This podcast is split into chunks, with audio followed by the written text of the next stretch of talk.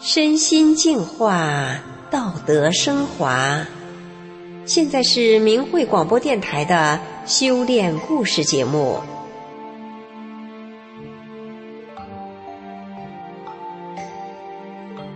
听众朋友您好，我是雪莉。今天要跟您分享的故事是：一个梦竟让他起死回生。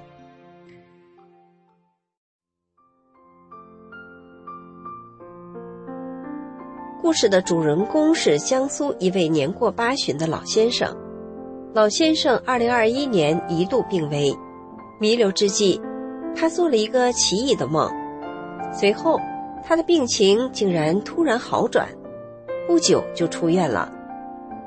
下面就让我们一起听听他的妻子为我们讲述他的这段神奇的经历。就叫我天福吧。我今年八十四岁了，我丈夫跟我同年生。二零二一年秋后，我丈夫肺心病发作，他说是因为和妹妹闹遗产纠纷气出来的。丈夫住进了医院，医生说，老年人慢性病很容易得，却不容易好。住院一段时间后，丈夫的病情一直不见好转。我去找大夫。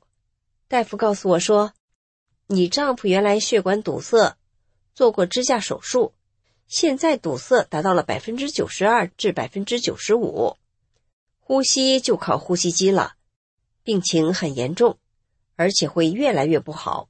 他年纪大体弱，在手术。”大夫摇摇头，接着说道：“一口痰出不来，随时都可能送命，快准备老人家的后事吧。”病危通知书让你儿子拿回去了，你儿子没跟你说。我从大夫那儿回到丈夫的病房，这时我儿子来了，儿子让我回家休息，他来照顾他爸爸。我回到家没多久，女儿就回来了。女儿进门，低沉对我叫了声“妈妈”，接着说：“我跟您说，您心里不要难过。”爸爸的寿衣我已经买回来了，哥哥和您的女婿把爸爸的墓地也看了，定金也交了。说着，女儿就开始抹眼泪。第二天上午，我到医院替换儿子，儿子跟我说，他爸爸头天夜里出了许多的汗，衣服都被汗湿透了，后来就昏迷过去了。医生抢救了一会儿。觉得没有希望了，就叫我儿子给他爸爸准备后事。儿子接着说：“我正要到走廊打电话给您，爸爸就醒过来了。他喊我回来，问我在干什么，我就坐在他身边。爸爸就拉着我的手，一会儿爸爸就睡着了。早晨大夫来查房，说我爸爸现在状态蛮好的，嘱咐我多观察。”我看着丈夫，这时他睁开了眼睛，脸上露出了笑容，说：“你终于来啦，我等你好久好久啦。”丈夫的语气里并没有一点埋怨的意思。我问：“你有什么事？”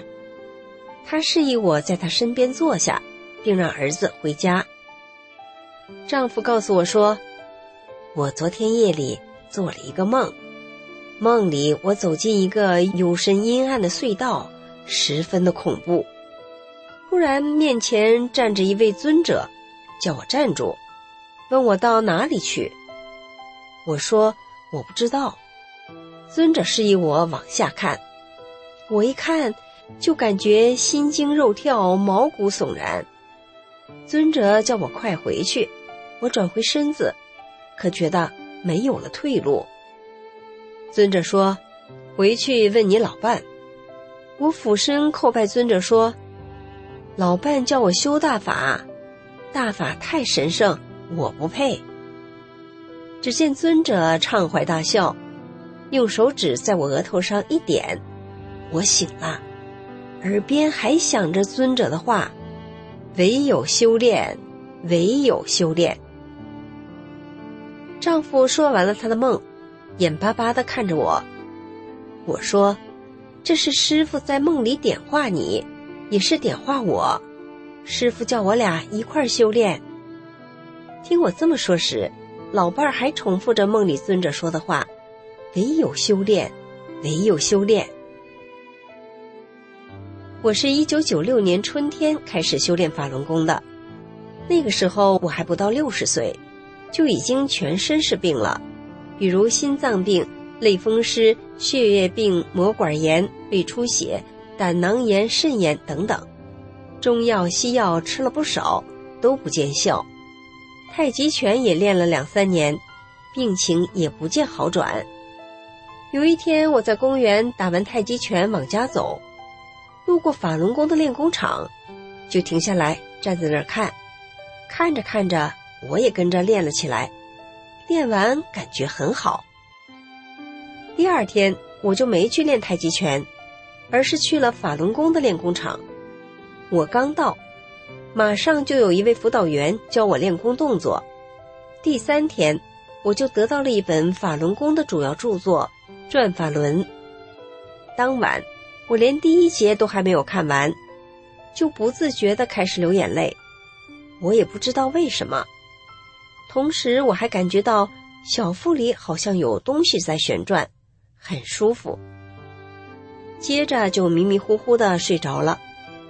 一觉醒来。我感觉身体从未有过的轻松，看看时钟，快到练功时间了。我马上赶到了练功场，我跟辅导员把我头天晚上的情况说了说。辅导员说：“我与法轮功的缘分很大，师傅已经管我了，给我调整了身体。”辅导员还告诉我，要珍惜机缘，好好修炼。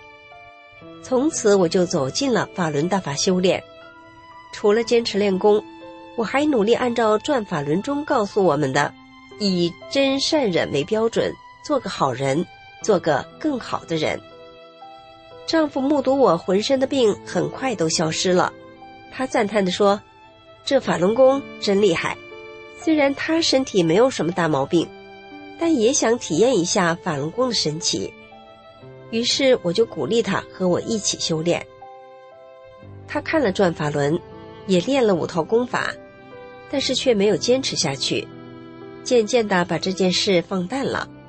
我问他为什么，他说：“法轮功太好了，要求太高了，我觉得自己不配，怕做不到大法的要求，玷污了神圣的大法，这可是大事情。”我劝他，做不到就学就修呗，能修多高就修多高。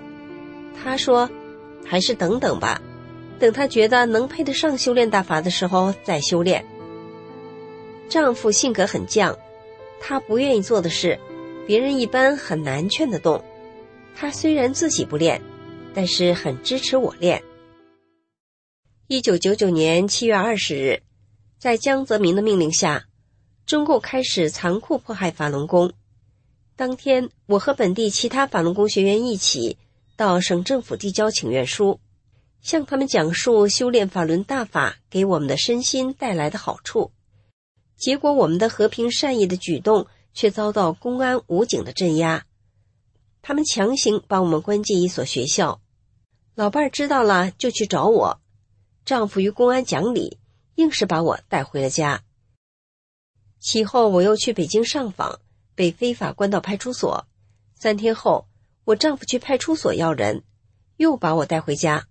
后来，我又多次因为向人们讲述法轮大法给人带来的益处，以及中共迫害法轮大法有多残酷，而被非法抓捕关押。每一次，丈夫都去找公安理论，把我带回家。他常常说：“堂堂男子汉保护不了做好人的妻子，那还算得了是个大丈夫吗？”二零一五年的六月，我向最高检察院、最高法院投寄了控告江泽民迫害法轮功的控诉状。九月间，丈夫从朋友那里听说，六一零公安要搜查控告江泽民的法轮功学员，说是什么诬告滥诉，还把我作为重点人物，弄不好还要关押审查什么的。老伴劝我到外地亲戚家躲避躲避，我说。躲避什么？我是按照国家有案必诉、有诉必理的司法新政做的。控诉状上说的有理有据，铁证如山，怕什么？果不其然，第二天下午，国保六一零社区人员等来了七八个。国保警察拿着我那个装控告状的信封问：“这是你的吧？”我说：“是。”六一零人员就拿出事先准备好的所谓诬告滥诉小本子，要我签字。我拒绝了。他们说不签字就要进法治学习班。我问他们为什么，他们说我诬告滥诉。我就叫他们打开我的控告状，读一读，让大家听听。我说我写的都是事实。他们说不看事实，就听上面的指示。于是我就把自己修大法后获得的益处，如数家珍似的，一件件、一桩桩告诉他们。丈夫也帮着我说，有时丈夫还给他们来点横的。最终那帮人没把我带走。多年来，丈夫就是这样一直保护我，全力支持我修炼。可他自己始终没有再走进修炼。没想到这次病危弥留之际，他竟然在梦中。得到了尊者的点化，唯有修炼，唯有修炼。丈夫正在重复着尊者的话时，大夫来了。大夫看看我丈夫的神色，转向我说：“做个血管造影检查吧。”我正在犹豫，大夫示意我跟他出去。在走廊上，大夫试探着问我说：“你认为老先生的病好了？”我对着大夫点头回应。大夫见状，迟疑的说：“恐怕不像你想的那样，会不会是俗话说的那种回光返照？”我问道：“大夫的意思是做个血管造影检查，证实一下？”大夫点了点头。我说：“证实一下也好。”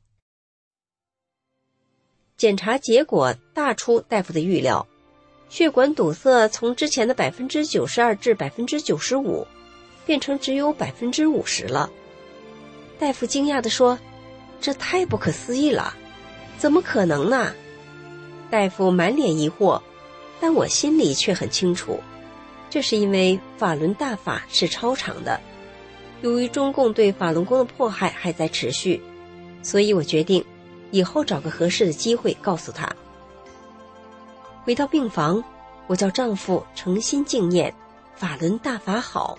真善人好，丈夫说：“自从我从梦中醒来，我就开始在心里默默的念‘法轮大法好，真善人好’啦。以前我曾经告诉过丈夫，念这九个字会让人遇难成祥，他以前没太往心里去。这一次显然是梦里尊者的话点醒了他。没几天，丈夫就出院了。丈夫的经历。”让儿女们无不深信法轮大法的超常，感恩大法师父救了他们的爸爸。不仅我这一家，我们整个大家族所有的人，现在都相信法轮大法好，法轮大法是超常的。听众朋友，这个真实故事很超常，是吧？因为法轮功是佛法修炼，修炼就可能有超常的现象。今天这位江苏老先生病危弥留之际，在梦中得到点化，最后起死回生的故事就讲到这里了。谢谢您的收听。